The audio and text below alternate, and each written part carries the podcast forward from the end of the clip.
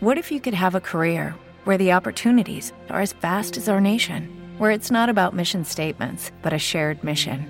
At U.S. Customs and Border Protection, we go beyond to protect more than borders from ship to shore, air to ground, cities to local communities. CBP agents and officers are keeping people safe. Join U.S. Customs and Border Protection and go beyond for something far greater than yourself. Learn more at cbp.gov/careers. Este podcast forma parte de Evox Originals. Disfruta de este avance.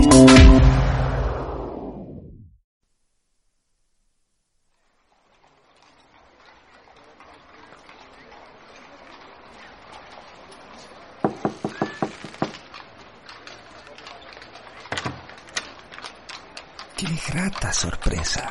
Pase, pase.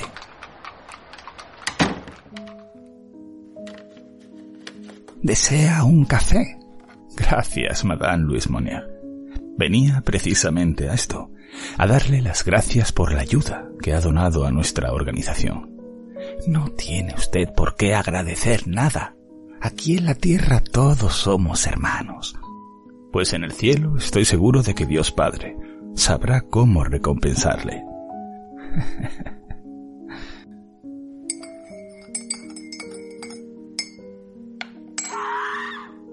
¿Quién es?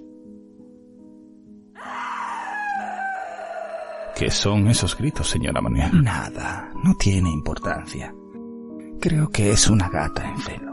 Pero si parecen gritos de persona. Puede ser. Será la hija de la vecina. La pobre está muy enferma. No tiene mayor importancia. Pase, pase a la cocina. Desde aquí no se escuchará. ¿Desea unos pastelitos?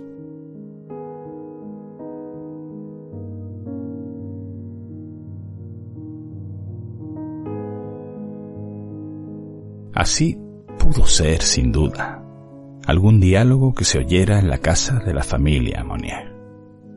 Pero lo sorprendente de todo es que no había gatos ni vecinas enfermas. La realidad sería algo mucho peor.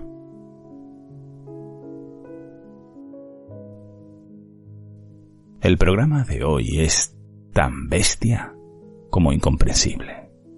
Bajo mi punto de vista, uno de los peores programas hechos hasta la fecha, por el caso tan impresionante, por no encontrar otro calificativo. Solo se me ocurre definir lo, lo que ocurrió como un arraigo enfermizo de egoísmo o una enfermedad mental aún sin definir. Si no conoces la historia y quieres ver las imágenes que existen, espera hacerlo cuando termine el podcast y comprenderás lo que te digo. Mi nombre es José Manuel Rodríguez y da comienzo. La llamada de la luna. ¿Te gusta el terror? Las leyendas, los enigmas, viajar y soñar. Contado de forma diferente. La llamada de la luna. Donde podrás leer Con los ojos cerrados. Con José Manuel Rodríguez. ¿Estáis preparados para oír una historia absolutamente estremecedora? Bien. Pues comencemos ya a leer con los ojos cerrados.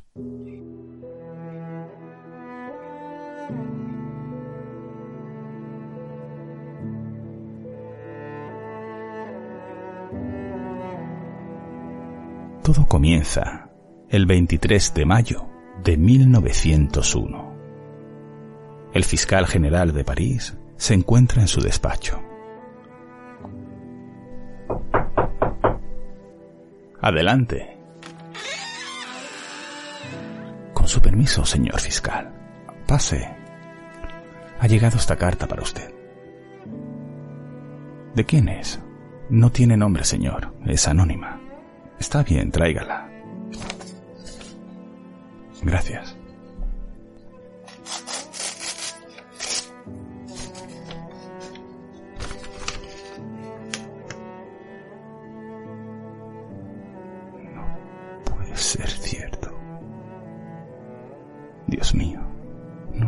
Cierto.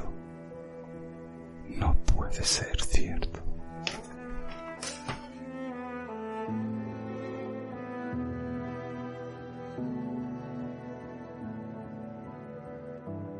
La policía de Poitiers se dirige de inmediato al número 21 de la calle Visitación, a la casa de Madame Louise Monnier. Cuando descubren lo que en un principio ni sabían lo que buscaban, algunos de los agentes vomitaron, casi se desmayan y otros tuvieron que salir de la estancia.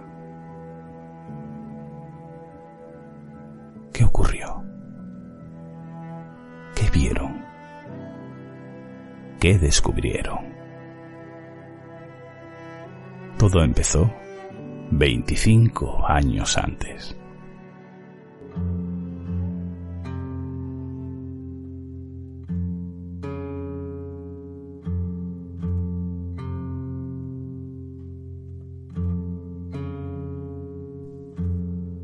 Como toda historia que avergüenza a una época o a una nación, suele disfrazarse, arroparse o desvincular algunos detalles de tal forma egoísta, quizá por verdadera vergüenza. La prensa, sobre todo la de hace décadas, incluso siglos, comparándola con la actual, solía ser bastante amiga de la verdad. Sabemos que hubo una época que el casarse por amor, muy pocos afortunados lo hacían. Los intereses familiares prevalecían ante, normalmente, la joven, mucho más joven, el futuro esposo. La edad nunca fue inconveniente. Claro está, si tenían las arcas llenas. Los novios solían ser apalabrados desde muy niños. Sobre todo, esto era más normal en las clases más adineradas. Digamos que eran contratos.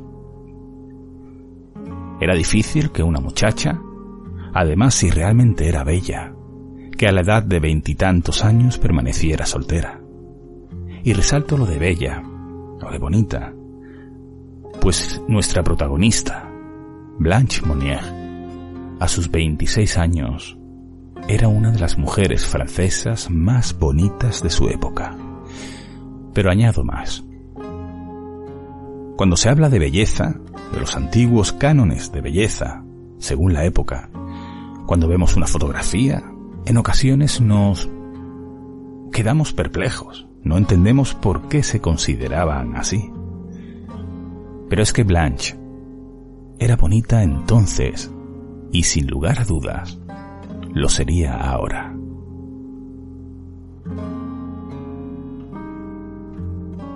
Viajamos a la Francia de finales del siglo XIX.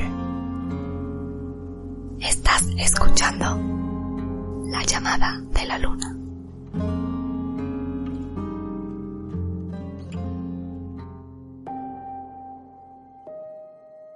Poitiers es una ciudad rica, una ciudad próspera del país galo, a tan solo cuatro horas de París. La familia Moniag es una de las más admiradas. Vivían en una mansión en el 21 de la calle Visitación. Son muy respetados por los aristócratas franceses. El padre, el señor Monier, es incluso el director de una facultad de artes de Poitiers. Su esposa, Madame Louise Leonide de Marconnay, nace en esta ciudad, en Poitiers, en 1825. Y lo hace en una familia bien acomodada, pues su padre era corredor de bolsa. Y con 22 años conoce a quien sería su esposo, el señor Monier.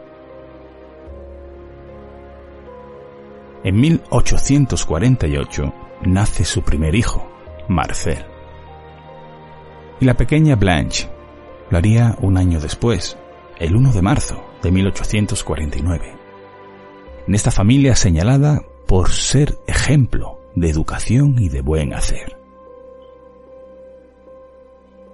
La gente de la época aseguran que Louise Monnier era una mujer de armas tomar, severa, dura, firme en sus actos. Aunque como suele ocurrir con todo maltratador, en la calle era muy simpática, servicial y exquisitamente educada. Y tanto es así que Madame Monnier es premiada por su buen hacer y por las aportaciones a la ciudad por el Comité de Buenas Obras. Vivían en una gran casa, con varias personas a su servicio. También tenían una bonita finca, una casa de campo y varias propiedades que le dejaban muy buen beneficio por tenerlas en alquiler. Como digo, la madre es muy dura con los pequeños y no pocas veces castiga sobre todo a la pequeña Blanche, metiéndola en un cuarto oscuro durante horas. ¿Te está gustando lo que escuchas? Este podcast forma parte de Evox Originals y puedes escucharlo completo y gratis desde la aplicación de Evox. Instálala desde tu store y suscríbete a él para no perderte ningún episodio.